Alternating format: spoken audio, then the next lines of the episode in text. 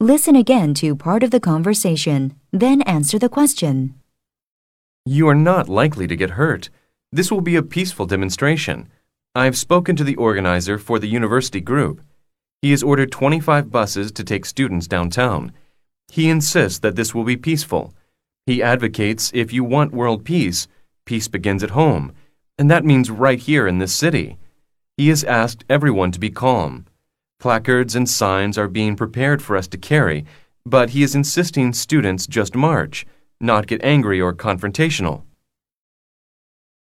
Number 3. What does the man mean by this?